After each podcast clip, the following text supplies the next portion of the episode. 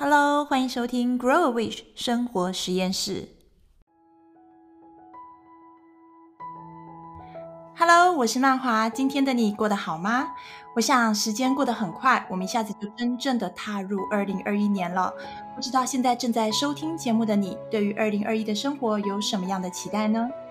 我想过好生活，把生活过好，并没有一个肯定成功的公式与方法，而是需要我们在生活中不断的去摸索、去实验、去寻找出适合我们，而我们自己也喜欢的那一条路。那么今天我很高兴可以邀请到凯若来和我聊一聊，她是如何透过创业以及做好时间管理，走向她喜欢与向往的家庭亲子生活。那凯若是一个拥有十七年创业经验的斜杠妈妈。她在十七年前因为想要兼顾妈妈的身份而开启了创业的旅程，直到现在，她同时经营着不止一份的事业和品牌。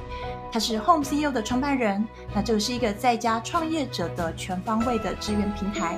她也时常在脸书 Carol 凯若的生活教育实验的粉丝页中分享她的生活。在二零二零年，凯若全家人从德国搬到了西班牙的瓦伦西亚生活，并且也和先生一起经营了米丽达就是生活的选品品牌。那他也是一位畅销书作家，目前已经有四本书的著作。那内容从教养、教育、我在家我创业，一直到二零二零年所出的《爸妈不瞎忙》这一本以家庭为出发点的时间管理好书。那我想，尤其是我在家我创业与爸妈不瞎忙这两本书，都给了我非常大的启发与灵感。这两本书都非常的浅显易懂，也包含了非常实用的斜杠人生与时间管理的心法与工具。那当我在读凯若的书的时候，我常常都觉得深有同感，也真心的觉得这本书里头写的都是精华、实在和非常中肯的建议啊。所以今天我非常荣幸可以邀请到凯若来和我们分享她在创业和育儿生活之间的一些心路历程，以及她对于时间管理的一些看法，希望可以给听众朋友们很丰富的灵感和启发。那我们欢迎凯若。嗨嗨，大家好啊，呃，很谢谢曼华有这个机会可以跟大家聊聊天。那凯若，我知道你现在是住在呃西班牙的瓦伦西亚嘛？嗯。那我今天其实很好奇哦，我上网查了一下瓦伦西亚在冬天的天气，哇，好好令人羡慕哦。在欧 洲来说，对，算是不错的。那这边的得天独厚的就是它的天气真的是地中海型气候嘛，所以算是冬天不是那么的寒冷，然后夏天也不会到太热，所以这也是我们搬来的原因之一啦。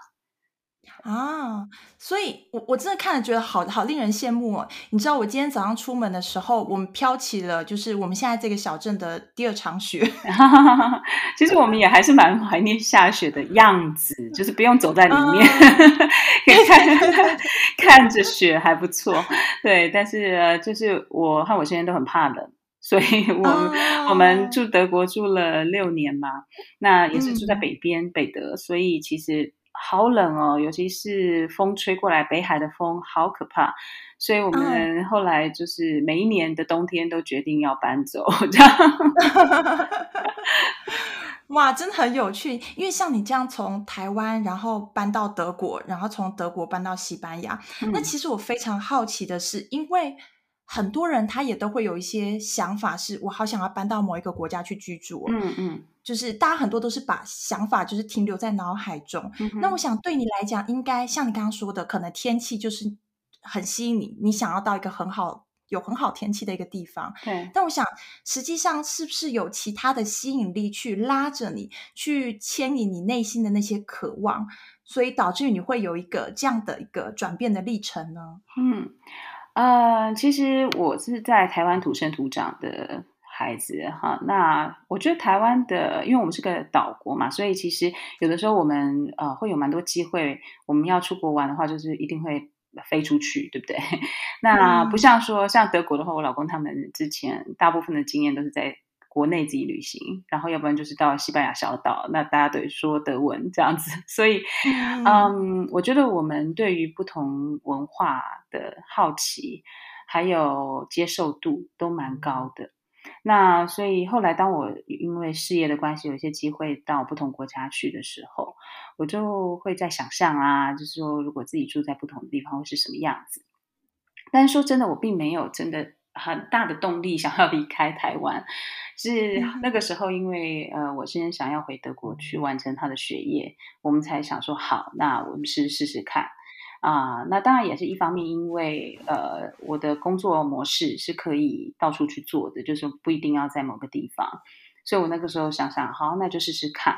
所以其实从台湾到德国的时候，其实是一个很大的实验，我也不知道情况会怎么样，这并不是我的梦啊，还是啊我设定好的，没有，它其实是发生的很突然的。那但是等到我到了德国之后，我开始去发现我自己的一些转变，就是说我开始调整了很多我脑袋里面觉得应该就是这样的想法。那我开始也慢慢观察到我的孩子，因为我女儿也是从台湾到德国嘛，那他也是这样子，就是他也松动了很多他原来的价值观啊、方式啊等等的。那我开始感觉到，哎，这件事情挺有趣的。那我现在他之前也是从德国到台湾住了一年嘛，那他也是，他也这样的感受，就是他觉得他在异地的时候反而更能够了解他自己，然后发掘不同的自己这样子。所以后来我们也就是大家都喜欢这么做的时候，我们就是想想，好，那天气这么不好，我们就找个好一点的地方去。对。对，所以那个时候就来了西班牙这样子。对，哎，所以这样听起来，其实感觉在搬家的过程中，你是你们是比较偏向期待，呃，胜过于恐惧的，嗯、是吗？对，其实是的，对。哦，所以因为这样的情况，所以其实全家人因为都有一个一致的目标，你们就不会特别需要去做呃额外的沟通，因为大家都想要去做一个不同的尝试。其实也不是说呃完全是如此，应该是讲。这样子，就是说，我和我先生的，呃，我们都属于看起来好像云云淡风轻，但其实我们非常谨慎。呃，我们只是做功课的，呃的这个速度比较大，然后速度比较快，嗯、然后好像量比较大，所以啊、呃，看起来好像我们很冲动的就做了这个决定。啊、呃，我们从决定要搬离德国，一直到真正搬离德国，其实这中间也有好几年的时间。那我们中间因为又有孩子嘛，就是我老二，嗯、所以我们也曾经想过，那就算了，OK。那但是每一年的冬天都会提醒我们。太冷了，一个很现实的因素。对，尤其是有小孩，我 我还记得我当时每天要推他那个婴儿车，要这样在风雨当中去那个幼、嗯、幼儿园。Oh my God！我是个非常非常怕冷的人。我从我在台湾这种天气，我冬天我都要坐在那个暖炉旁边，我怎么有办法？哦、真的太可怕。那当然不出门就没事，但是总总是不能不出门。对对，然后人都有他喜好的一个，比如说气候也好，食物也好，生活方式。那我觉得找到自己的那个喜欢的那个那个 area 蛮重要的。那所以其实我们中间有很多沟通，嗯、那个沟通倒不是什么很大的讨论，就是会 chatting 这样子，会讲说，哎。那这样子真的要搬吗？小孩子好像还蛮高兴的啦，什么的，嗯，也都会有想法。然后，但是我们就是还是会去试试看，就是还是会过来看一看这边的状态啊。然后我们连呃生活的消费啊，还有房租，我们喜欢的房子大概多少钱啊？然后总之 所有的，还有学校，当然这是第一个要去考量的，所有东西都是。先做好了准备，嗯、就是先沟通，先啊搜寻好，然后才去做这个决定的。所以，嗯，也不是说我们全然就是我哦很开心，然后就来了，没有就过去了，没有没有。所以比较像是你们当然内心可能搬到另外一个国家还是会有一些疑虑，嗯，但是就是用做功课的这个方式去补足自己心里的那个害怕或是那个。不确定性，这样。嗯，对啊，其实我觉得应该很多时候的恐惧是来自于未知。对啊，所以我我们的方式就是，我我常常这样告诉我自己，也是告诉我身边的朋友，就是说，人常常都会有很多的 question mark。那只要有 question mark，很多人会先停下来，然后就开始用脑袋想。那可是通常也想不出什么。嗯因为你也不知道要 怎么想这样子，怎么去考虑，所以呃，我的习惯是有 question mark，那就先去把这个 question 解除，解除，去找到它的答案，可能的答案。嗯、对，所以呃，那个时候我们就在想说，真的到那边的生活会比较好吗？啊、呃，那我就去拆解它喽，就是在哪些部分我希望比较好。OK，天气当然很快的，我可以知道绝对比较好。那可是啊、呃，生活上呢，因为毕竟呃，德国就是生活还蛮舒服的嘛。那搬到西班牙来是完全不一样的国呃国家文化，那包括语言啊什么的，所以我们就一个一个这样去拆解。我们那个时候在德国也开始学西班牙文，嗯、想去了解一下这个西班牙文好不好学，我们喜不喜欢这样子？对，所以其实都是试试看，我试了就知道了。我觉得你提到这个观点非常好，就是当你发现了你有一个未知的时候，你应该是要去突破它的方式是去找答案，嗯，而不是只是单纯靠自己的脑袋去空想，然后就会变。变成让这个未知、这个恐惧好像会越来越大，对，然后就你就不会去达到你原本头脑里面想要去做的那一件事情了。对，因为其实很多人都是被吓死的这样子，对，被自己吓死。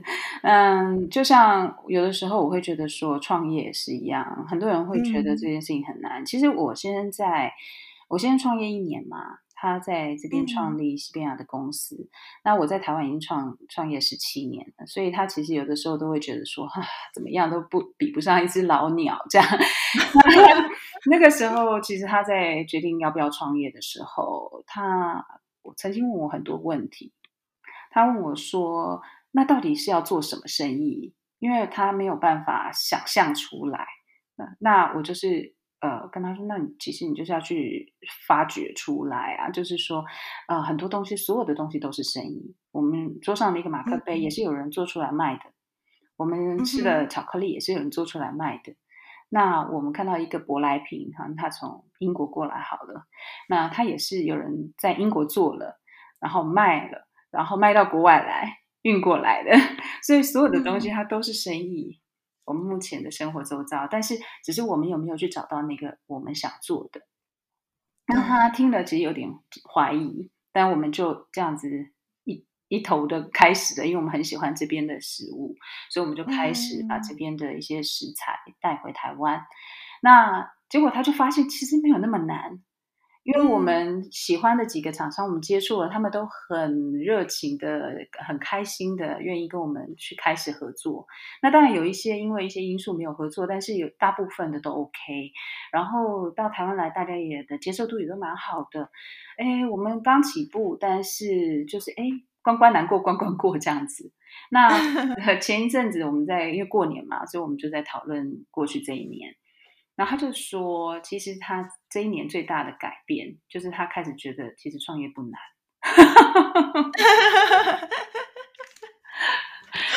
对，所以做了，我我深有同感。对、嗯、我，我也觉得创业这件事情是，当你没有做的时候，嗯、你会把它想得很可怕。对，你会觉得你好像要放弃很多你现有的一些，呃，例如说能力、你的履历。然后，可是当你做了之后，你就觉得。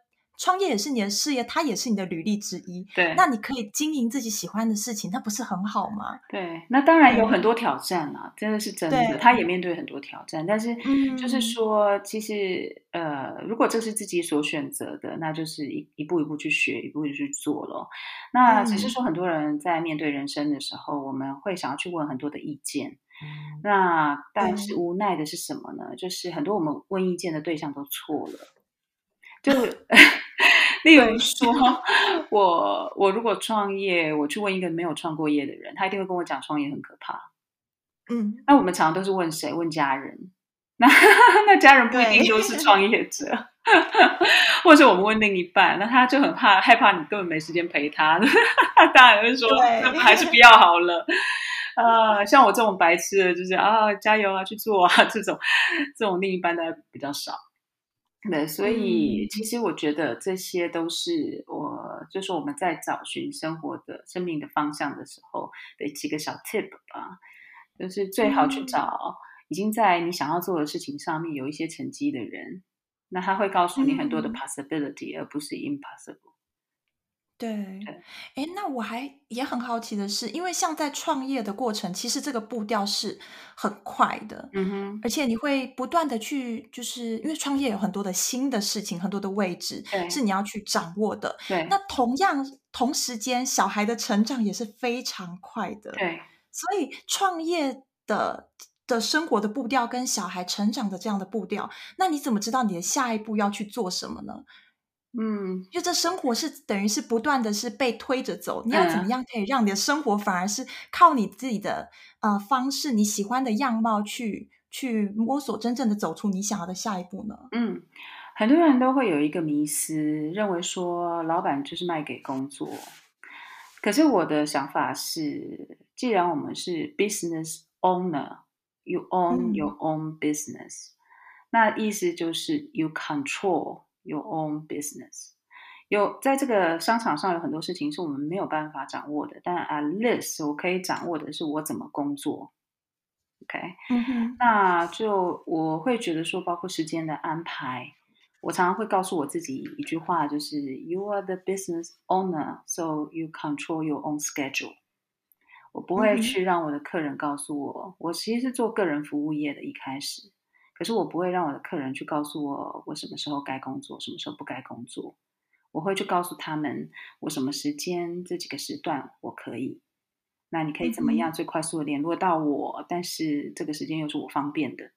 也就是说，在这个过程，就是我慢慢去发现很多的大家的迷思啊，或者说对于工作的这种想法或创创业的想法，其实很多是不一定是正确的。OK，所以，嗯、呃，我在刚开始创业的时候，我就告诉我自己说，我是为了要陪伴孩子，所以我才开始创业。那我就不能够忘记这个初衷。虽然说一开始真的有点困难，有的时候会在中间拉扯，可是我都想，那就是训练吧，嗯、就是一个学习。我其实是抱着我的女儿，她我在喂母奶的时候，我开始创，就是呃，应该是说我在怀孕的时候开始创业，然后我在喂母奶的时候，那时候事业开始起飞。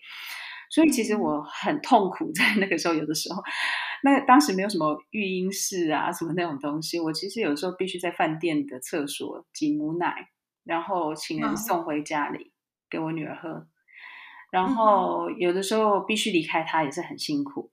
OK，那可是就是慢慢就是要找出一个方法，而不是放弃。如果我当时就觉得好辛苦哦，然后我就放弃了，就不会有今天的生活。可是我当时的想法是好好辛苦哦，可是我一定有办法把它变得更好，所以就是去调整。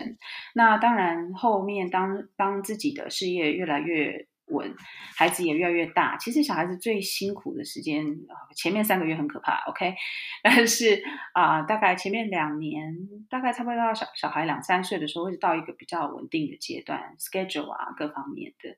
然后，所以其实他跟事业一样，那也就是好像带两个小孩子一样。那双胞胎妈妈也活下来了，所以我我想应该是 OK 的。对，我其实是常常这样告诉我自己，我我我奶奶有八个孩子，OK，我只有这一个，然后如果加事业两个，我还在鬼叫，那也是没什么意思。所以就是对，嗯，去想方法解决它。我觉得你提到这一点也真的很棒，就是当你今天是一个事业的一个 owner 的时候，嗯、你要知道 owner 是代表什么，你要把自己摆对位置，对不对？嗯、而不是想要真正的，例如说去使用市场上所有别人在做的事情，别人使用的方法，然后全部把它套用在自己的生活上。你应该知道你自己的初衷是什么。呀，其实也是一个、嗯、呃因缘际会，就是说在当时。妈妈，然后在家创业的人很少。我你去商业的那个区块找这些书没有的，嗯，那时候也没有什么 podcast，也没有什么部落格，那些部落格刚开始，但是就是没有什么社群媒体这些东西没有。你要找人取暖，也没有人取暖。所有的人告诉你，就是你疯了，这样。所以，其实，在当时，我又是选择在家里创业。当然，那也想，十七年前哦，十七年前是连 WiFi、笔电这些都没有什么普及的时候，没有智慧型手机。你想我，我现在回去想，我是想我怎么做事情的。我只有捉鸡，然后还要拨接，知道？所以呃，其实应该是说，就是在那样一个没有任何前辈的状态下，所以我反而就没有办法去照别人的方法，那反而就很好，因为我没有得比较。现在有的时候，我觉得妈妈比较辛苦，或者说呃人呐、啊、过得比较辛苦，是因为我们看到太多别人怎么过活了。我们打开社群媒体，我们就是看到别人怎么这么成功，别人怎么这么漂亮，别人怎么那么快乐。那我们慢慢就会觉得说自己好像一无是处，自己做不到。可是其实我觉得在当时我并没有任何一个 role model 可以去追寻。所有的创业他的故事全部都是男性，而且他们都家里有人有女生帮他带孩子。我没有这样子的 privilege，那我也没有富爸爸，我没有任何资金，没有任何人脉。所以，其实当时我能够做的方式，就是自己去摸索出一一个我的 tempo。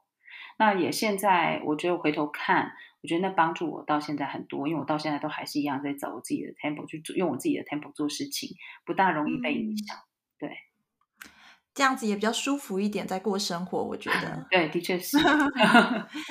对，哎，其实像这样子在国外生活，我相信，例如说德国跟西班牙，其实你应该经，因为经历了不同的国家文化，嗯，你会比较清楚知道哪些部分是你该坚持的，哪些部分是你可以放手让小孩自己去做的。或许这方面会对你的创业生活跟育儿生活会有一些影响，对吧？嗯，其实因为我我十七年前就是等于说我孩子出生的时候，他的妈妈就是一个创业者。所以，其实我女儿从很小的时候，她就知道她的妈妈有工作，然后而且有的时候还蛮忙的，必须离开家。那她也知道电话打来的时候，我因为我是在家工作嘛，所以电话打来的时候，她一定在旁边的。那她也会知道就要闭嘴这样子，就玩玩她自己的东西啊。然后她也知道我辛苦，所以其实有的时候很很有意思。我还我我最近回头看脸书，在十一年前吧，我女儿那个时候六岁。呃，uh, 我就写了一个小故事，就是我回家说我很累，然后我很饿，可是很累，我不想煮。然后我女儿就说：“妈，你坐着。”然后她就去煮水饺，冷冻水饺，就去煮冷冻水饺给我吃。Oh. 然后我跟她说我好冷，她就自己去搬了那个暖炉放在我脚边。就是我觉得，就是说，当然她的个性也是，就是很贴心，但同时也是，就是说我。我们家的一个习惯本来就是不是他是要被服侍的那一个，好，嗯哼，那而是大家都在一同一条船上，彼此帮忙这样子。那嗯，但是来到了不同的国家以后，我觉得当然孩子的啊、呃、这个受的教育会有点不同。比如说在台湾的时候，呃，会有很多家庭群，什么家长群组啊，然后呃，会有联络部啊这些事情，也就是说家长的参与度是比较高的。那到了德国之后，呃，他们呃校长在第一天就是跟他们讲说，你们就是独立的啊、呃，应该要对自己的学校生活和课业做自己的负责。负责任，那也没有什么联络部，嗯、他们在学校有什么事情，他们是直接跟小孩沟通，也不大跟我沟通，所以我突然之间就哎，而且那个时候因为我我有老二，所以我完全没有时间去管太多。那也因为这样子的话，我的女儿她本来个性也就比较独立，所以就呃完完全全就是她自己可以去掌握她自己的生活的作息啊等等，那必须是如此。所以我在当中也去学到，以前我在呃，我父母亲对我的方式就是很多的照顾啊，很多的安排跟配合。比如说，好了，我我们以前要念书的时候，全家都很安静啊；我们要考试的时候，是全员大家一起支援呐、啊。这种事情在这里是不可能发生的。嗯、对，所以嗯，就是这样慢慢去去调整。但是我觉得有些东西是我还蛮坚持的，比如说第一个最简单最简单的原则就是。呃，要关照大局，这个事情是跟这边的个人主义是有点不大一样的教育方式啊、呃。有的时候我会比较希望我小孩懂得察言观色。比如说，我现在就已经在教我五岁儿子，就是当他要找我们做事情的时候，他不能先哎，爸爸妈妈，他不是这样子，不能先这样子，他要先观察我们现在在做什么。比如说，我现在是在讲电话。我现在是不是在忙什么？手边在忙什么事情？那他要想一下，他是不是要现在这样子跟我们说话？OK，嗯，那当然对他会有点辛苦啊，因为小孩子就是非常的 spontaneous 这样。可是我慢慢发现他也会了，就是他会知道，他会找到说，哦，现在爸爸好像在忙，他来找妈妈。现在爸妈好像都在忙，还找姐姐，然后我现在就在旁边自己先玩一下，然后等我们看起来好像手边的事情结束一一段落的时候，再跟我们讲话，就是彼此一个搭配。但是这个就是我也不敢说这个是国家或者是文化不同，这只是我们的一个家庭气氛，就是我们比较像是彼此配合的状态这样。OK，我觉得这和你刚刚说的，就是小朋友不是只是单纯被服侍的那一。那一方哦，嗯，我觉得这是同一个同一个理念，就是其实家庭就有点像是一个团队，嗯，如果今天其他的人现在正在做其他的事情，是你不应该要去打扰的，那你应该要懂得互相尊重，嗯，有点像是这样的感觉，对不对？嗯呀，其实我也跟我儿子去说，我说你看啊，你在玩玩具的时候，你也不喜欢我打断你，因为我儿子很喜欢做、嗯、做乐高，很专心。嗯那他当他在做这件事的时候，他也不喜欢被打断。好，那我甚至要如果说要吃饭，我也会等他稍微的他的心神告一个段落的时候，哎，然后我说好，那你现在可以来吃饭了，或者是再五分钟，这样也不会马上叫他放下手边的东西，因为每一个人都有他的，就是像睡眠一样，每个人都有他的周期。那他如果进到他的心流状态的时候，你要叫他突然又叫他起来做什么事情，那其实是很辛苦的。那所以其实我觉得这个也就是我也配合他，我也告诉他说：“你看，我也配，我也会配合你，等你个几分钟。”那所以其实你也可以配合爸爸妈妈，你也配，你也等个几分钟，其实一下就过去了。所以他后他很早就会看时钟，因为他都知道说，我跟他讲说：“好，我再五分钟啊就可以了。”那他就会去算，他就一直盯着那个时钟。某程度其实还蛮好的，其实小朋友也是慢慢的从这这这些过程中学习独立跟成长嘛。对啊，其实看到他们这样子也是觉得挺有趣的啦。嗯、那 就是他们其实小孩子是在一个环境当中就去发展他自己的人格，就像我们自己一样，我们也是这样子在环境当中发展我们自己的人格。那老师就也是会反映，就是说我家的小孩子好像比较会看脸色这样。哎，那有的人可能会觉得说，哦，这样就不够自主啊什么的，就是说好像他不能够奔放的放放纵他自己的这个感受。嗯、呃，但是就是这样吧，他就是在这样的一个家庭环境里面长大，那我只要是身心健康，我觉得都很好，就是不同的个性哦。对，哎，所以像刚刚我们提到的是关于，例如说像国外的一些教育，对你啊、呃，认为小朋友的一些教育或者教养的一些看法，嗯、那对你呢？你觉得海外生活对你有没有什么样的不同的影响或是成长呢？嗯，呃，其实应该是说我说过，就是我是在台湾长大的，那我就是一路就是我们的联考制度啊，然后这种升学制度这样子上来的。我所相信的很多价值，其实呃非常根深蒂固。嗯，比如说我其实，在过去我是很对自己非常严格到，我不大容许自己有什么样的娱乐，你知道？就就连嗯、呃，就是因为后来我又创业嘛，所以其实我连去修个指甲，我都有时候会有点罪恶感。嘿，哦，那我。这个东西一直在我的骨髓里头，就是很难放掉。虽然我可能会还是会跟朋友出去玩啊，嗯、还是会有自己的时间，但是我总是会到一个程度的时候，就是告诉我自己说：“OK，好，回去工作，OK，回家当妈妈了，OK，什么，就是会有这种东西，不大容易让自己放松。”那到了国外的时候，其实第一年蛮辛苦的，因为我等于是从台湾拔到德国去。所以有很多工作上，呃，都要调整。然后我女儿那个时候还没有到德国来，所以要跟她分开一段时间。虽然我还是常飞来飞去，但是，呃，那个感觉是很不一样的。我想她就是每天都会哭这样子。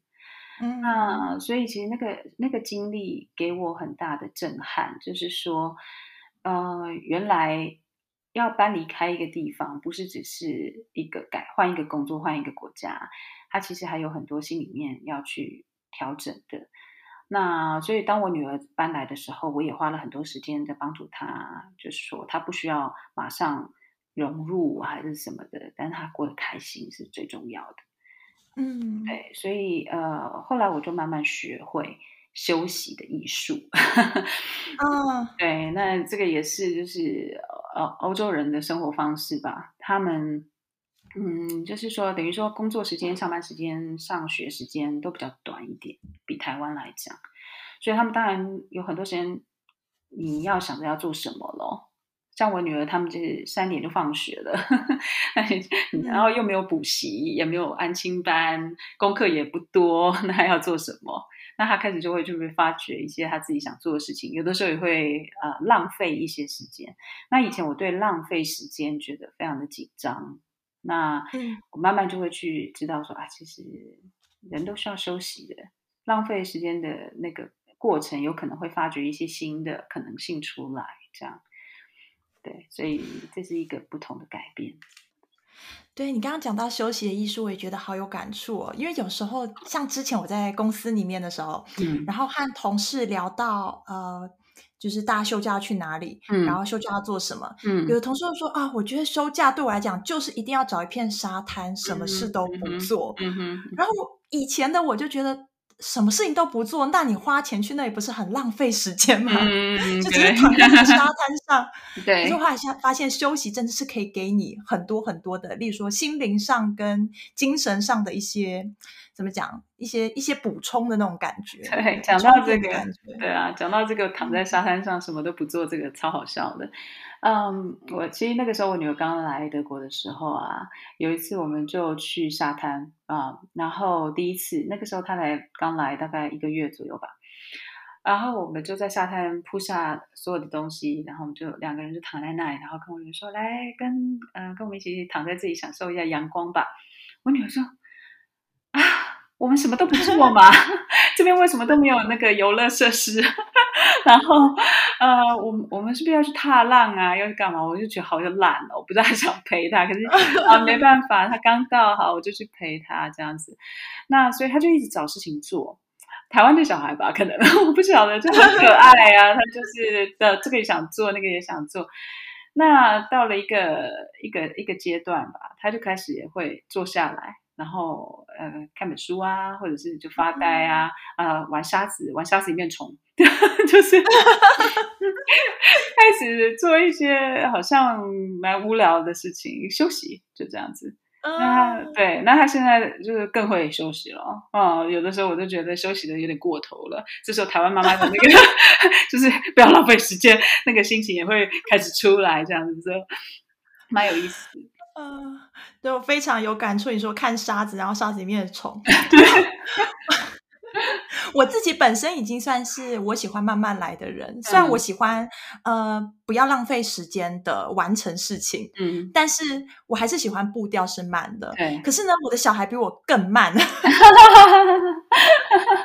以我有时候看他在那边很专心的看着一堆石头，嗯，然后我想说，嗯嗯。这些石头是，就是对我来讲，就是都长蛮像的，就是怎么可以花这么多时间在看这个东西？这样真的，但是因为当时间多的时候，你有时候就觉得，好吧，那你就去看石头吧，因为至少这样半个钟头过去了。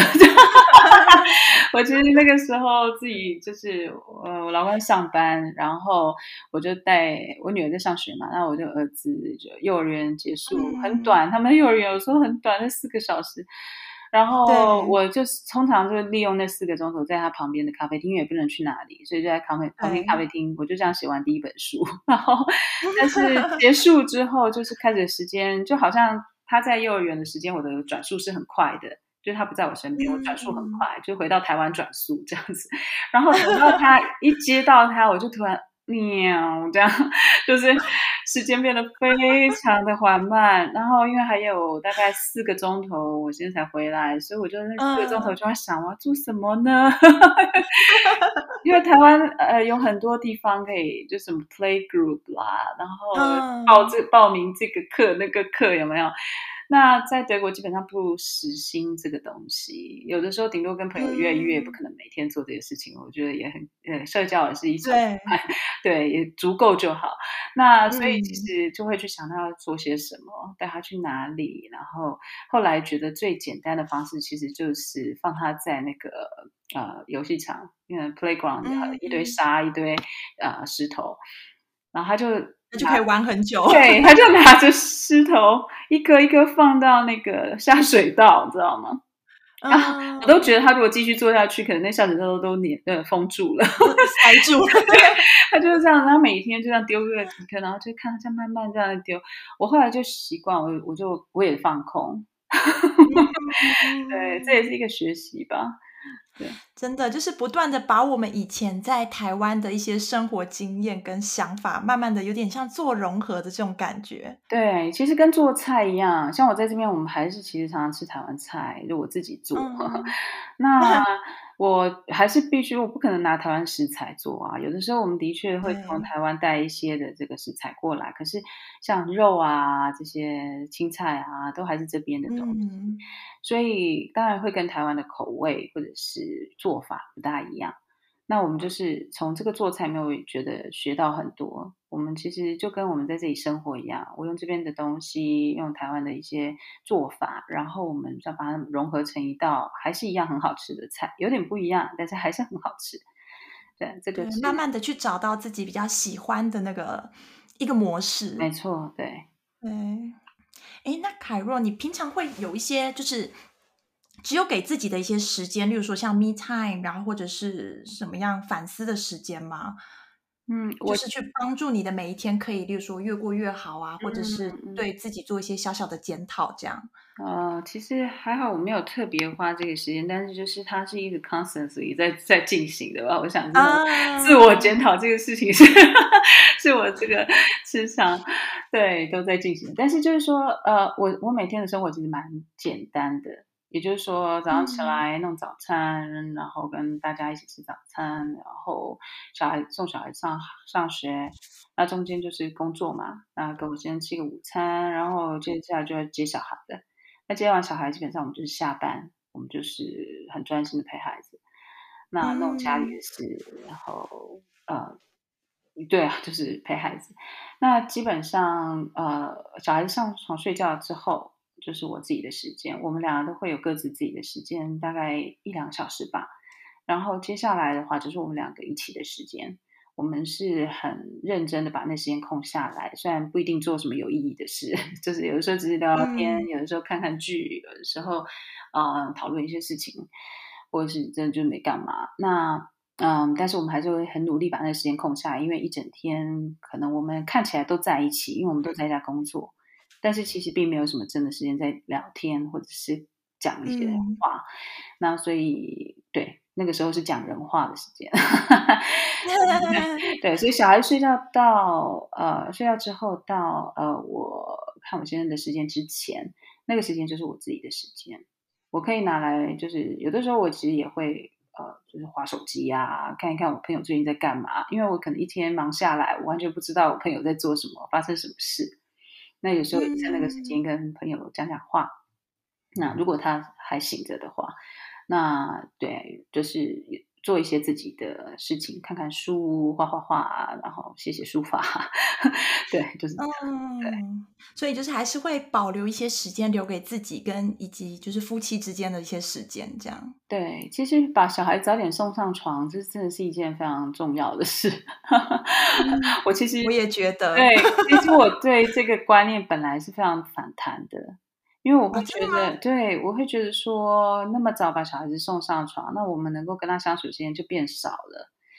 那但是因为其实后来也发现这边因为真的是很早就放学了，所以其实相处时间也不会真的变少，就有时候觉得差不多够了。OK，已经已经专心专心陪你五个小时了，可以去上床睡觉这样子。呀，这其实凯若，你知道这也是我想要创业的其中一个原因。嗯，因为我发现小朋友都很早上床，如果我还是维持原本朝九晚五的工作，嗯，我陪他的时间是真的很少。嗯，也是。所以，如果我可以自己创，就是有一个创业我自己的事业模式，嗯、然后是可以陪他多一点的，嗯、那这样子就变成他可以早睡觉，然后我也可以早休息，嗯、然后我觉得这是一个非常好的一个平衡状态。呀，其实应该是说，我觉得创业者的一个一个 blessing 就是我们的时间比较弹性。但是就是说，嗯、也就像我刚才说的，也有很多人把这个弹性给牺牲掉，就是说去换更多的钱，或者是更大的事业。那呃，这就是每个人的选择。我也不觉得这样子不好。如果他觉得说那样是他喜欢的生活方式，或者是他觉得很值得，那也很 OK。那不过就是对我来说，因为我本来创业就是为了小孩嘛，所以其实我当中也会常常问我自己，嗯、就是说当我很忙的时候。就是不要忘记初衷。那啊，我这样我可以短暂的很忙，短暂很忙没有问题。可是如果今天是很长期的都是失衡的状态，那并不是对的。呃，我我觉得无论是上班族或者是工作，呃，就是自己工作，都不是一个对的状态。就是长期睡眠不足，长期没有运动，长期吃不好，长期没有时间陪家人。我觉得这个都不是一个很健康的状态，好，但是当然啦，短期你说冲个几个礼拜，那个那个没有关系，小孩子也都可以，都还会活得好好的，对，对，所以就是有的时候要常常问自己说，我现在过得怎么样？reset 一下，这样。嗯，所以像对你来讲，我觉得感觉是初衷就很重要，然后你会常常就是。有点像是评估自己对于生活的满意度，目前开心吗？目前是不是做的还不错之类的，是吗？对，因为我觉得在有时候在创业，然后在自己在过生活，还有在教养之中，有时候我的感觉是要去拿到那样的一个平衡点，要去达到一个很满意的结合，有时候并不是那么的容易。如果我们没有时常的去问自己说，哎，是不是好像有点冲过头了，或者是现在只是短暂的一个冲刺？嗯。就是让自己去了解这件事情，去意识到，好像就会很容易不小心的失衡了。这样，嗯，因为其实是说，我我一直觉得，其实生活应该是一个动态的平衡，而不是静态的。很多人想要去找寻一个好像完美的 picture，一个画面，嗯，其实那个。不不大可能，因为他下一秒就换了。他是比如说，就像我们在拍这个很漂亮的圣诞照片，他可能前面是疯狂的，后面是抓狂的，所以它只是一个画面而已。嗯、可是我觉得动态的平衡比较像是说，在今天，假设我今天工作比较忙一点，我比较没有时间陪孩子，那我明天是不是可以安排多一点时间？我今天比较累一点，我可不可以下午再补个眠？就是说，嗯、这个是一个就是调整调整。这样子，那我我我觉得，其实这个对于孩子来说也是一个挺好的训练。或许，也就是说，他们也知道生活不是一成不变。嗯，um, 我其实在这点上跟我老公做过不少的沟通，因为我是一个都市的孩子，我常常这过从小到大过程里面，我常常搬家。那你也知道，在台湾的我们的饮食文化里面也是，我们有吃泰国菜，我们吃呃呃韩国菜、日本菜，嗯、我们吃非常多种口味的菜啊，我们也吃啊、呃、薯条啊、汉堡啊，对，我们吃各种不同的东西。但是在德国，他是在乡下长大的。那他们的所有的生活的一切步调也好，甚至你从幼稚园一直到高中，所有的同学都是同一批人，然后再加上他们吃的东西也是非常固定的，OK 啊、很多东西他们是非常 stable 的。那在这个中间，其实我们也都欣赏对方的这个部分，也就是说，我欣赏他很多东西，他很坚持要 stable，那他也欣赏多变。但是我们也必须找到一个我们一起生活的平衡点，所以其实我我我们后来也有一个沟通，就是说我们觉得孩子其实呃不不一定要像他小时候所受的这种传统的价值观，就是孩子就是要稳定。其实他后来也发现家庭里面很稳定比较重要。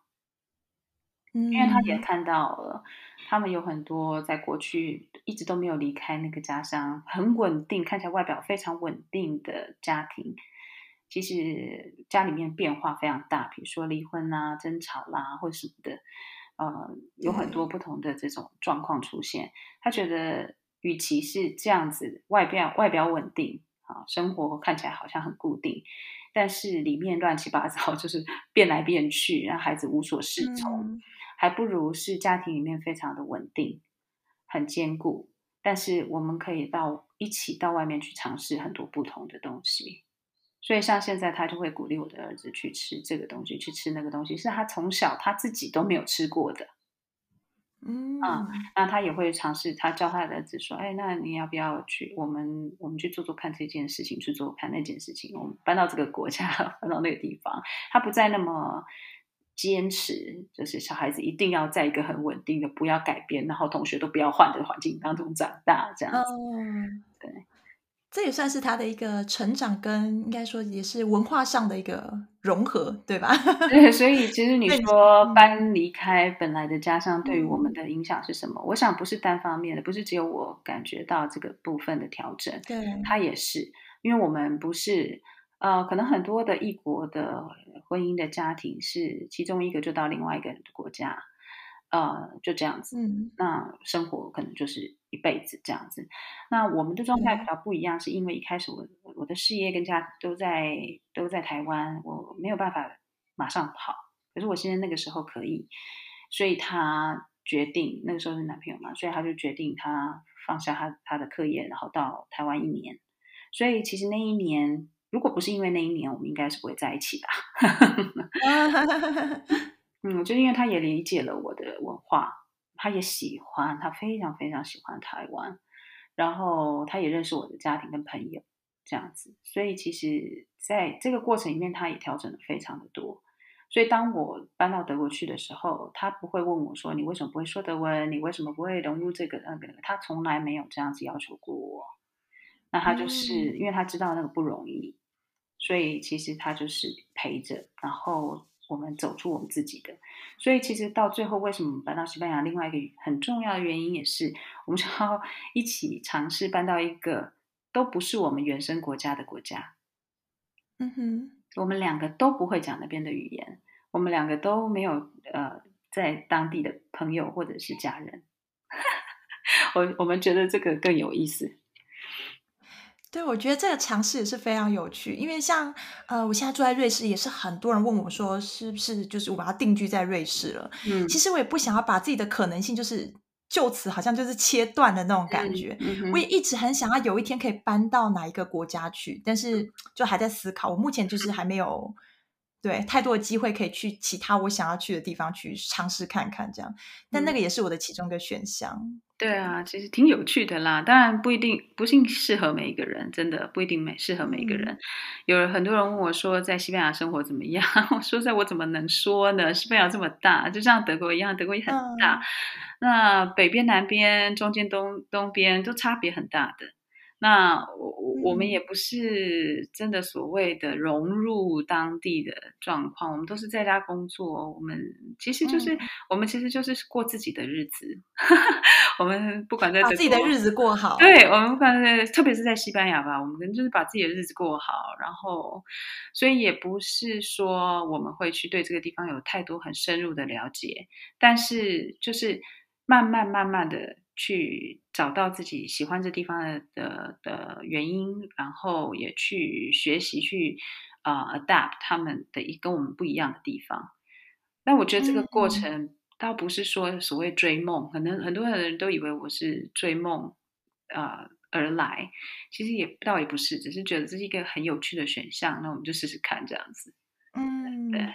但我觉得像凯若，你刚刚提到一个很棒的，就是呃，一个家庭里面就是要。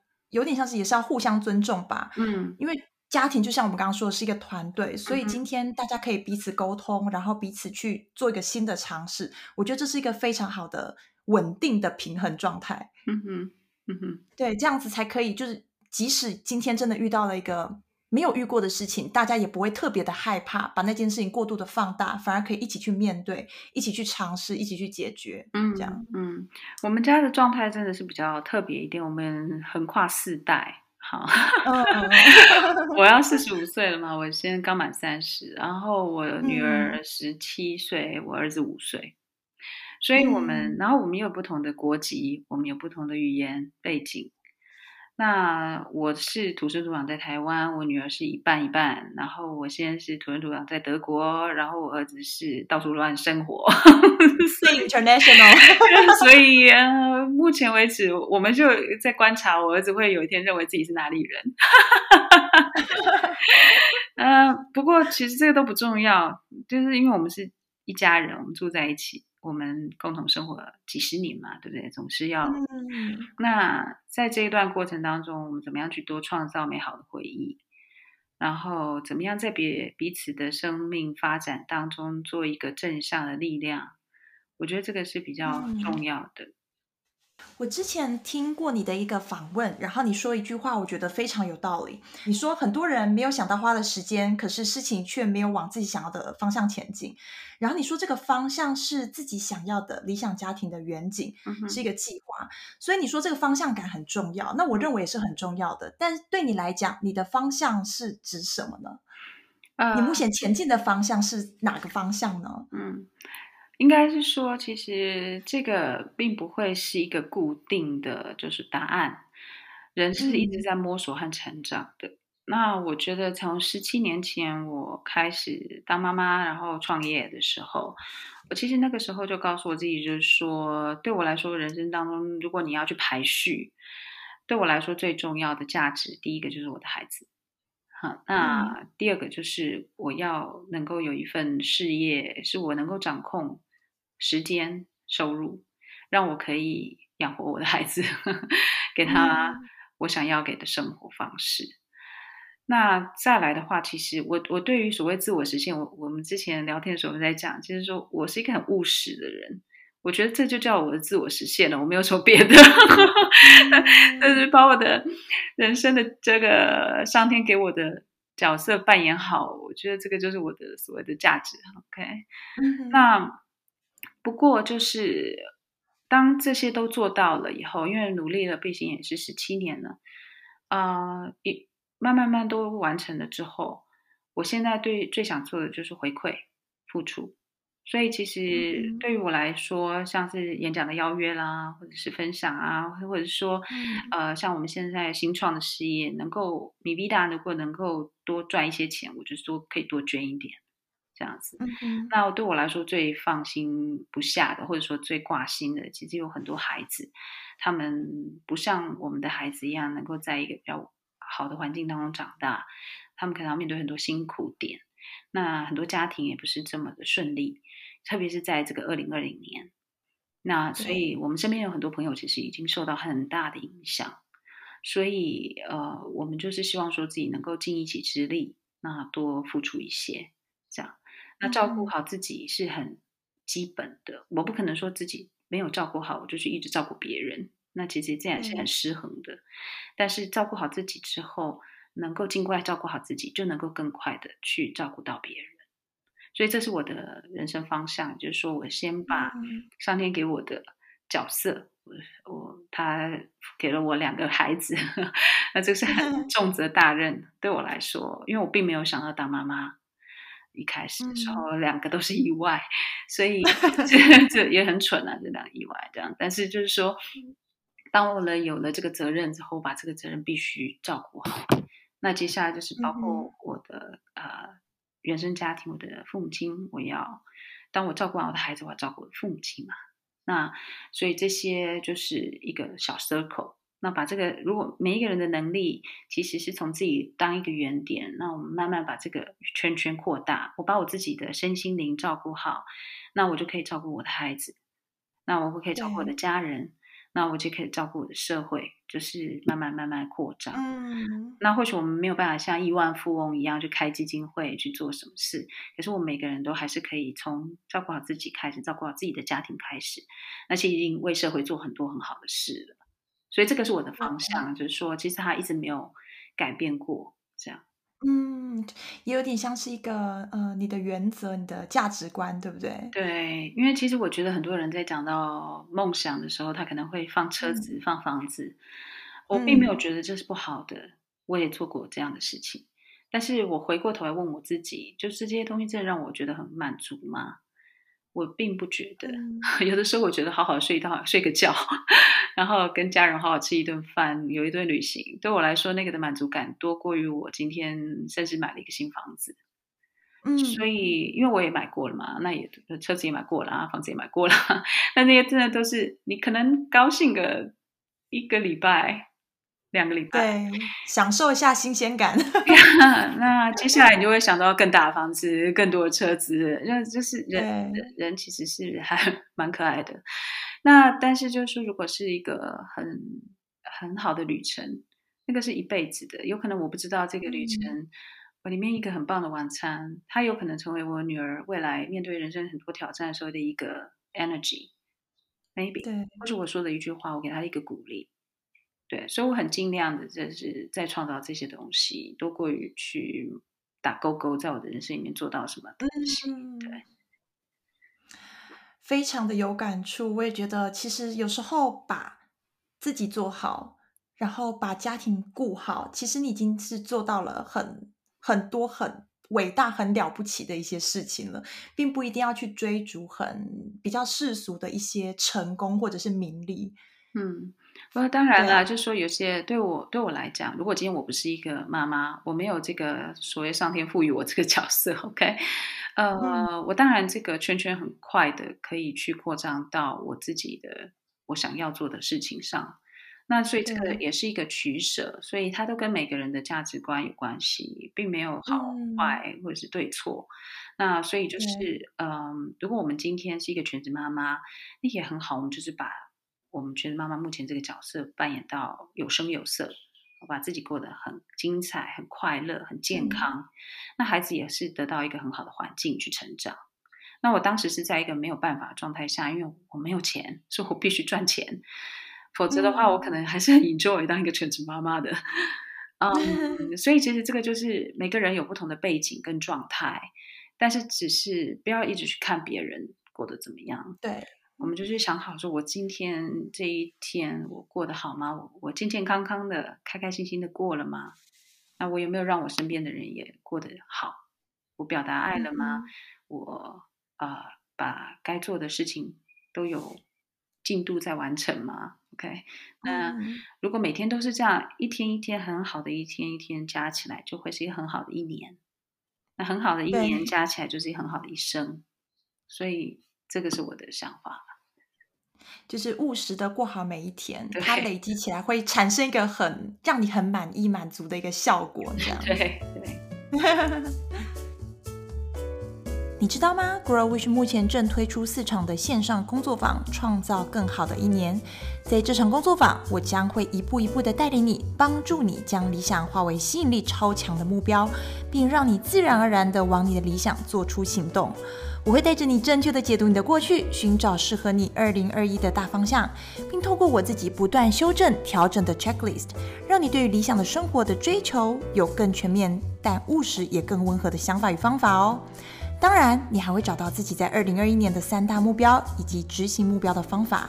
更棒的是，目前这场工作坊有早鸟优惠价，在一月二十七号之前报名只要九百九十元，详情请上官网看哦。那凯若，我想和你聊聊时间管理，嗯、因为你最近出了这本新书《爸妈不瞎忙》嘛。嗯、然后我看了之后，我发现里面的非常多的理念，应该是全部的理念，我都非常的认同。谢谢。因为 我也非常常遇到一些关于时间管理的一些疑问。然后我想你一定也知道，时间管理其实有时候大家会误以为它只是一个工具而已，嗯嗯嗯，就是它只是一个，例如说 App。嗯哼，然后只是一个单纯的一个 calendar，嗯，可是 calendar 的背后还有很多的一些，例如说心态，嗯，一些。习惯，一些观念，它是促成这个 calendar 最后很有效的一个，呃，应该说一整一一整个总体的一个成功的时间管理方法吧。对，所以我想要请问你，就是你觉得时间管理对你来说是什么呢？嗯哼，就什么样叫做一个很好的时间管理呢？OK。其实时间管理的确它是一个工具，OK，但是它是你我们怎么去使用这个工具？应该是说，对，对我来说，我并不会一开始去想好我要做什么样的行事历，我要做什么样的时间管理，而是我们要先搞清楚说，在现阶段我的最重要任务是什么？在现阶段我的最重要任务是什么？比如说，在我小孩刚出生的时候，现阶段我最重要的任务就是生存，就是两个大的小的都要活下来啊。如果我需要多一点时间休息，我就要休息；如果孩子需要多一点时间喂奶，我就是得要去面对他。我两个孩子都不容易带，那所以我在一开始的时候真的就是不成眠，夜不成眠，然后非常疲惫。那当然，两个孩子生生下来的时候的背景不大一样。一个是我那个时候很缺钱，所以我还是必须工作；但是另外一个是我已经事业很 OK，所以我可以很专心的陪他。所以我在两个不同的状态的时候，我都去一样的事情，我的任务还是一样，就是过好，把我们两个都照顾好。那如果真的孩子还没有办法照顾好之前，先把自己照顾好吧。就是说，我不可能在一个很情绪很糟糕的状态下去爱我的孩子，是非常辛苦。那个那个真的是很难做到的事情。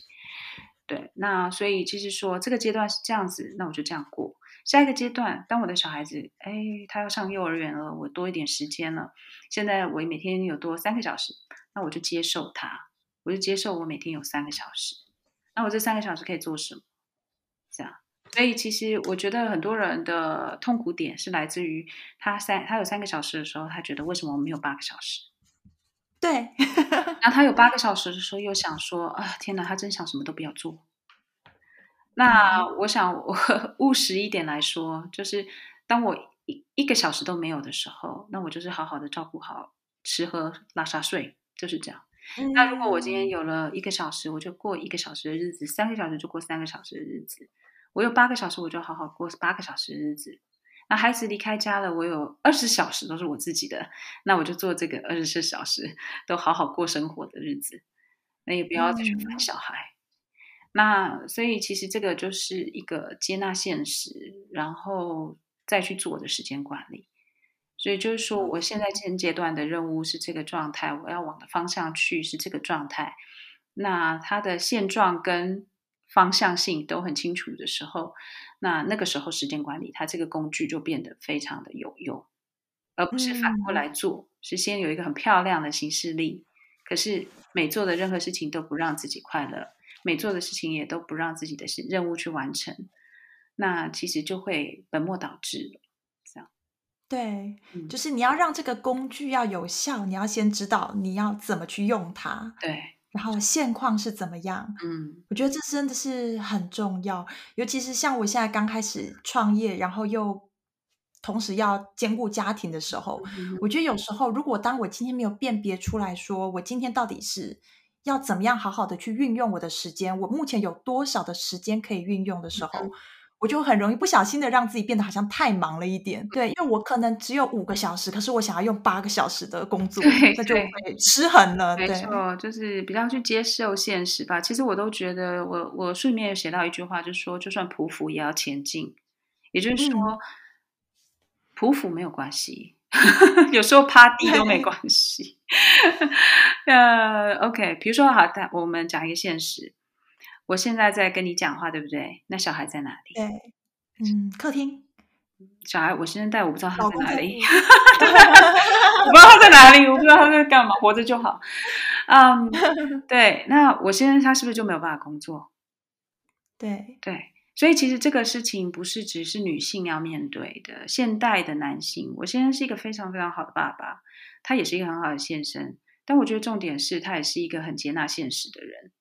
他本来不是这样子的，他本来在一开始创业的时候，嗯、他也会觉得说，我需要专心，我专心才能做事。那所有的人都要安静，然后所有的事情都要照着我的顺序走。上班就是八个钟头，安安静静的做事，因为他是上班族过来的。嗯，那可是我就跟他说，It's impossible。我从第一天就是跟小孩在打混战过来的。我说：“你如果不想要这样，那就回去上班好了，没有办法的。你不然就是弄一个办公室，你去上班，因为这是我的办公室，我的办公室就是吵闹的。”那他想一想，因为其实我也不是，我也没有一定硬硬要他接收什么，就是就是反正你不想的话，你就是选择别的方式嘛。那他也想一想，他还是想在家，他想要陪孩子。嗯、那如果我说好，那如果是这样的话，那我们就得调整。就是说我有时候比较忙，我台湾的时间工作是这样子，因为我大部分的工作还是跟台湾的时间联动的。那我是这样子的，那你怎么样调整？那就是我们才可以合作愉快。对，所以像我昨天开会，我开完会之后出去，他们两个，我儿子和我老公已经煮完了那天的午餐，那我们就是就一起吃午餐。所以这个都是等于就是说，我觉得呃接纳现实，然后从现实里面去开花结果，我觉得是还蛮重要的一个观念。而且反而越早能接受现实，越早能面对现实，反而你能。越快的找到自己的一个生活模式，嗯，对啊，因为其实像我们现在是在国外嘛，那也有可能我们会搬回台湾，我也要面对台湾的很多个不同的现实啊，对不对？就是说，我也可能要呃照顾我的妈妈，然后做做很多的社交活动，不同的东西。如果我总是抱着抗拒啊、我就是要怎么样过生活才是好的？那其实对我和对别人都很辛苦啊。对，那当然如果可以的话，当然很好。如果我可以追求我所想要的 perfect environment，所有的好的 schedule 都是照我的意思，当然很好。但是有的孩子或者是有的有的关照的人，就是很难做到这样子。对，嗯嗯。诶，所以像呃，你跟你先生现在都是算是双薪父母了，嗯，所以你变成是你们两个要同时都很懂得生活中的优先顺序要怎么样去运用。那你们是怎么去排定真正生活中哪些东西是很重要，哪些东西是次要的呢？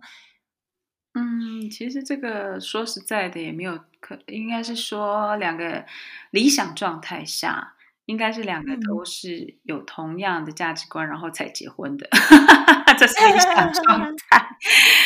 但很难达到，很难，就是因为很多东西都后来发现嘛，所以才会有很多的状况。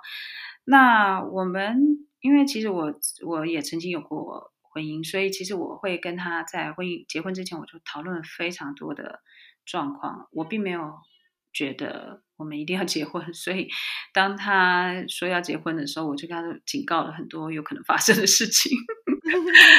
嗯，那我会觉得说，其实呃，所谓的价值观相同，倒不是我们的优先顺序绝对是一样，可是我们尊重对方。嗯比如说，今天我不一定需要想，呃，喜欢打电动，我们并并不一定一样，两个都爱爬山，我们不一定都需要两个人都很爱工作。但是，当我知道这件事情对对方很重要的时候，我就是尊重他，也给予他时间。那呃，他也是同样的，比如说，像他知道我有台湾的一些事情。那他尊重，他从来不会问你干嘛那么多人，为什么不这样子，为什么不那样子？No，他就是尊重，他知道他信任我的抉择，那我也信任他的抉择。如果他认为他这个时间就应该要去放松，他就是应该要去健身房，我不会问第二句话，除非我没有办法配合。因为比如说他运动，我就得要照顾孩子嘛，对不对？对，那如果说我觉得这个时间我真的不行，可不可以跟他乔一下别的时间？好，嗯，那就变成是在他沟通事情，而不是两个人在吵架，或者是聊什么价值观，倒不是，就是彼此尊重。嗯、对，不过现在小我的小孩子很喜欢跟他一起运动，所以我现在还蛮高兴他们去运动的。也可以轻松一下，然后好好的就是被访问。对，所以我现在就是可以，就是说他们俩在运动的时候，我就做我自己的事情，好安静哦。也算是一种小小的，我觉得在家上班的一个奢侈吧。嗯，对，有时候会有一个安静的时光，这样。对，那个真的是很奢侈，所以就是要很珍惜，不要再浪费。我有时候也会很紧张，就是当我有个自己的时间的时候，我现在要做什么？哈，天哪！突然间，对，有三十分钟，Oh my God，我要做什么？常常有时候就啊，好了，我睡个觉，哈，睡觉最重要。好好的休息，好好的补眠。对，真的。哎，那这样子和小朋友一起在家里创业，在家里工作，你你平常现在是怎么样去执行它呢？嗯，就是跟小朋友一起在家里工作，因为有时候变成是要呃常常使用很小的一些琐碎时间来工作嘛。嗯嗯嗯。嗯嗯嗯但是有时候我们的工作又会是需要常常是要非常专注的，例如说你必须要去思考一些什么样的大方向等等的。对，那你是怎么做的呢？啊、uh,，OK，要看小孩的大年纪啦。那今年的话，呃，就是二零二零年的话，到二零二零目前都还没有停止，就小孩一直一直在家的状态，oh. 这个很辛苦，真的。嗯、um,，当小孩子有上学或者是有人带的时候，几个钟头都好，我都觉得那个时间我就是拿来做比较需要思考、长长时间去做完的事情。但是我我也跟我老公分享说，我的小小秘诀就是，我总是会有一大堆的。呃，二十分钟就可以做的事情。这二十分钟，如果我有二十分钟，我马上拿来做。第一件事情是什么？第二件事情是什么？第三件事情是什么？所以他常会看到我，这一闲下来，我就是我就知道我我手边要抓什么东西。比如说写个文啊，或者是改个什么东西，手改个购物车的什么内容，这样 就是。哎呀，他常问我说：“你怎么记得这些东西？”我说：“其实我有个 list，就是二十分钟里面我可以做到的事情。”嗯，那呃，如果我真的需要完完整整的两三个小时，通常很少，大概一个礼拜一次，我觉得很够了。哦、对，所以那那个时间有的时候是小孩子上学的时候就比较简单，但如果小孩子没有上学的时候，就是彼此要帮忙一下。我就我会告诉我先生说，今天我需要一个时段啊、嗯，那你什么时间对你比较方便？那我就说现在因为他们比较喜欢一起运动嘛。所以，我有时候就会利用他们去运动的时间，我就来做。那我现在也是，他有时候会跟我说，他今天需要处理哪个事情，或者他需要开会，那我们会彼此讨论。就他不会马上答应他的开会时间，就虽然说他有他自他这他是自己的老板，但是他也不会就是马上答应别人。他会说：“我确认一下，我跟你说。”那他确认就是跟老婆确认，老婆可不可以 cover？、嗯、那这是在家工作一个，尤其是二零二零年，很多人都必须面对的一个部分。对，一个新的生活跟工作的模式，我觉得对，其实适应了就还好。一开始觉得很辛苦的，我听了好多人都讲到，他们二零二零年最痛苦的事情就是在家工作有小孩，因为以前工作都是好专心嘛。那尤其是工作很顺畅的人，就是都很高兴说自己可以有一个完整的时间去上班。但是如果说今天是在家，事实就是如此的时候，该怎么办？那就是彼此要沟通协调。那我小孩也是必须配合，他们也知道，嗯，没办法，对。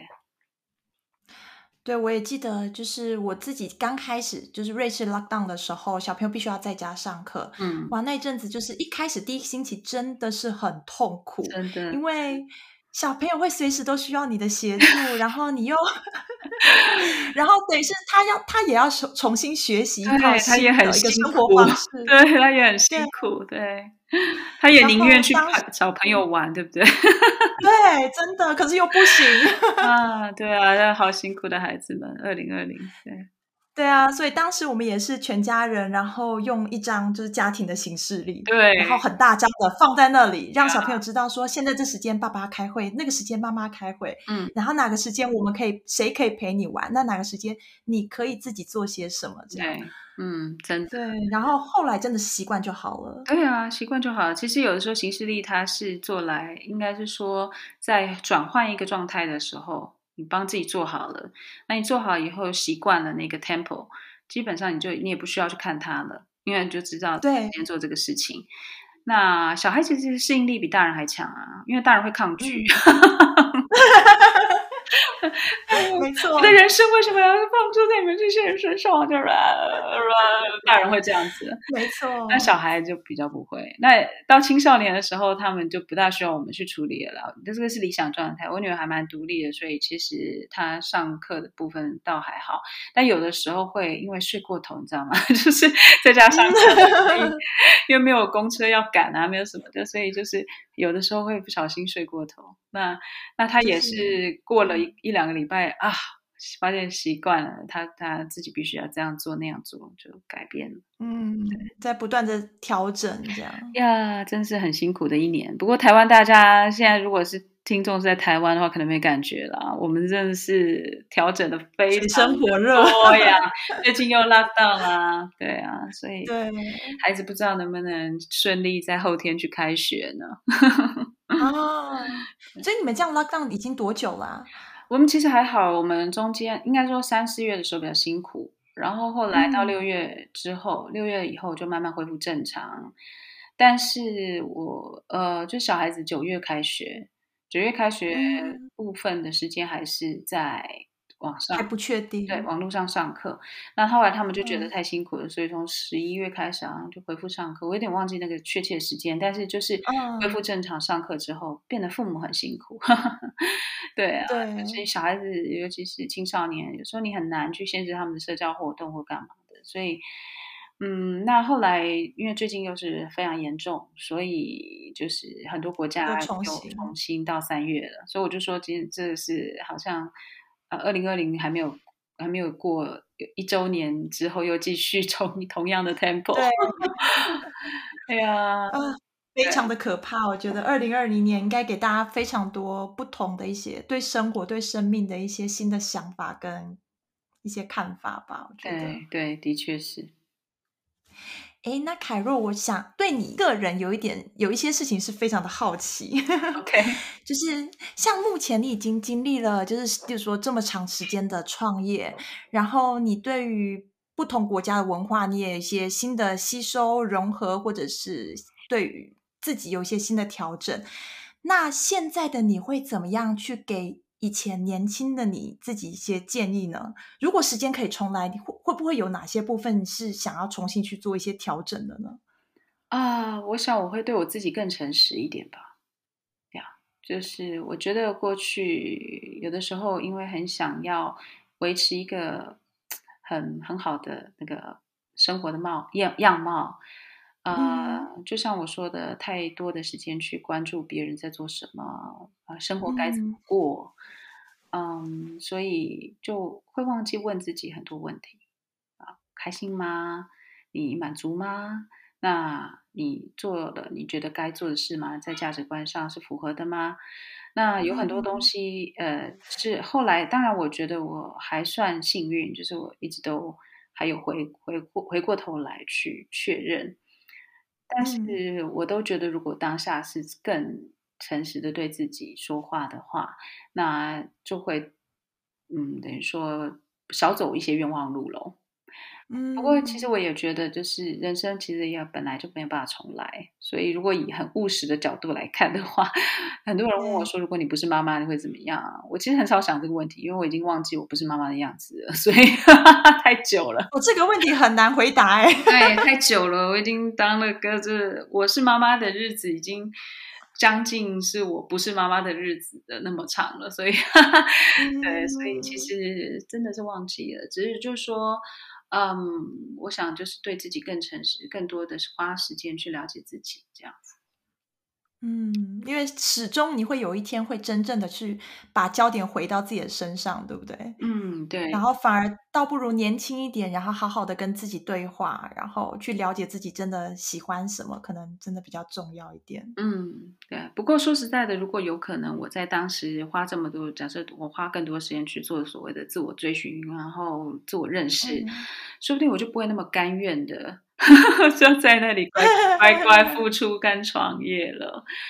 我当时就是真的是必须生活必须，所以就是非常的投入啊、呃。倒不是因为我多热爱我的工作，而是就是我必须把它做好。那呃，所以我当时是真的是蛮认命的状态的。所以如果说你说想要跟对方讲讲什么，如果是除了对自己诚实的话，另外一件事情就是辛苦了。真的是辛苦了。那你有在计划就是下一个事业的方向吗？在 MiVida 之后，嗯，MiVida 之后啊，MiVida 才刚开始啊，给我一点时间吧。我想说，你都 就是、嗯、呃，就是同时间可以做好多事情的感觉，又出书，然后又呃，其实很多东西 在意料之外，真的真的，嗯，其实应该是说出书那段时间，就是可以比较多时间写书和音频课程，是因为我当时呃，我的事业已经蛮稳定了，所以我并大不大需要去烦恼，然后我小孩也也蛮稳定的，这是一个空窗期，就是一个空档。嗯这样子，没有没有那么多时间在本业上，然后也没有那么多时间需要花在孩子身上，所以算一个空档时间的几年可以做这些事。嗯、那我，所以我之前也不可能做嘛，因为太忙于工作。那我现在也不大可能，对，所以我现在写作方面也就比较停滞。那因为就是我呃事业的前面就跟孩子一样，他的前三年是非常需要照顾的。那当然，这个不是说我要花二十四小时去照顾他，现在不需要。但是就是呃，以我的焦点来说，我现在就会希望是把这个事业稳固啊。那我的习惯都是，我不会，我不是跳领域，而是我做完这个都是他继续继续 run，但是我去玩别的东西，但是原来的还是会继续 run。所以，嗯，所以。米维达来讲的话，我也是希望他三年的时候到一个稳定的时候，他继续 run。那个时候，我可能我可以再去想着做什么别的。但是以现在来说，我就是希望让他可以 auto run，就是嗯，对，可以从呃建立根基，然后建立系统，然后他到有一天他可以自动运行，这样子，养成一个比较健康的事业形态，这样。嗯，对对对，嗯。那你目前有没有感谢你生活中的特别感谢哪一个人呢？或是哪感谢哪一个部分呢？嗯，其实我非常非常感谢我所有现在有的一切，真的，因为特别在今年过后，嗯、呃，去年过后，OK，我真的，尤其最近也是一些事情让我特别感觉到，就是平安健康很重要。那这个不是我们不是我们做的多好就可以有的，那这个真的是。Be blessed，这样子就是被祝福的，嗯、所以这是我很感谢的。那其实我很感谢我的父母亲，啊、呃，我我两个爸爸，就是我的生父还有我的继父，因为我爸爸很早过世了。嗯、那还有我的妈妈，我特别感谢她。嗯，因为其实我觉得我现在有很多的价值观，还有跟人相处的模式，其实是他们在潜移默化的影响我。他们是怎么样对待朋友的？他们怎么对待事业的？我爸爸，我爸爸也是创业者。那所以其实就是在这个过程里头，我常常每天啊、呃，在观看自己的时候，我也同时在跟他们对话。就是这个是一个很有趣的过程，这样子。然后特别是当自己成为一个父母亲的时候，就是也会跟当时的那个父母亲对话。好，那所以我也特别感谢他们。那我现在生活能够现在在这里过得顺畅，也是非常非常感谢很多我在台湾的伙伴们，嗯，他们就是真的把我们的事情都当做自己的事情。这样，所以太多了，太多了，太多了，要谢天。那当然了，谢谢我的老公还是还孩子哦，但是他们也谢谢我喽，对不对？所以，对啊，彼此感谢。我觉得这个是有点像是呃互相互相的那种感觉。嗯，当你今天成为了一个父母，其实像你刚刚讲的，我很有感触。我也是每天就会开始呃很，其实他没有刻意的，但是会不小心的去去联想到以前你的父母。当时的那个时候是怎么样跟自己，就是跟你的小孩互动的？嗯，然后你就会很感谢说，当时的父母竟然工作这么辛苦，可是他还是很努力的，例如说维持家庭，然后很努力的去陪伴小孩。嗯，然后就会真的发现很多以前以为是。很理所当然的事情，其实它都是很不简单的。对呀、啊，就就像我今天也有跟你分享的，我爸爸到呃癌症末期的时候，呃，他每天当然很痛苦了，那、呃、要做很多治疗啊等等的。可是他只要看到我放学回来，嗯、呃，他第一句话就是问说：“你今天好吗？”那这个东西影响我非常大，嗯、就是怎么样把别人的需要。放在自己的前面，那当然不是说不要去顾自己的需要，可是爱其实就是这样子，你不会只有顾自己。那所以这个是一个很好的榜样，对我来说，然后还有像我妈妈怎么样支持我们，嗯、当我们的决定不是她所喜欢的的时候，她仍旧放下她自己，然后去永远做我们的靠山，这个也是不容易。对，所以对，对啊，所以 这个也是一个很好的学习咯。嗯，那最后一个问题，我想要请问凯若，如果请你想就是用一一个建议去给这些想要创业、利用创业去经营出自己想要的生活的父母们，那那会是什么样的一个建议呢？嗯，莫忘初衷，就是这样。就是说，你为什么想要做这件事情？每个人的 big why 是不一样的，嗯、不用去觉得别人的我的 big why 是因为我的孩子，所以这样子才是对的。No no no，每一个人的 big why 是不一样的啊，uh, 所以就是去记得你的那个初衷，嗯、然后无论在过程中遇到什么挑战，去克服它，而不是去放弃初衷。对，就是这样子。非常中肯的建议，莫忘初衷，因为有初衷，你也才能更有力量去突破未来的一些困难跟挫折吧。嗯嗯，嗯我觉得，嗯，这是非常重要的。那今天非常开心可以和凯若聊这么多关于创业生活还有育儿的一个结合的心路历程哦，还有凯若对于时间管理的一些看法。那我想，就像我们节目一开始所提过的。过好生活，把家庭生活过好，是我们需要不断的去靠自己去摸索、去尝试、去实验，然后并去寻找出适合我们，然后我们自己也喜欢的那一条路哦。那当然，在今天的故事中，应该说凯若提供了非常多的一些心路历程，这些都是一些大大小小的故事跟经验。那我希望大家可以从这些故事跟经验中去获取跟参考自己一些喜欢的做法。那我觉得这是非常重要，而且非常有效果。但是，不要忘记，像凯若刚刚说的，莫忘初衷。每个人的初衷是不一样的，每个人的家庭背景是不一样的。那我觉得这个是给你生活继续往前进的一个非常强大的一个力量哦。所以最后，我真的要谢谢凯若，你就是今天抽空来参与我的访问哦。那我相信听众朋友都是收获满满的。那非常感谢凯若，谢谢你，也谢谢，很开心有这个机会可以跟大家聊聊天，谢谢。那希望对大家都有一些帮助哦，那就是祝福大家在新的一年里头都能够啊、呃、顺顺利利、健康平安啊，心想事成哦。谢谢凯若，谢谢。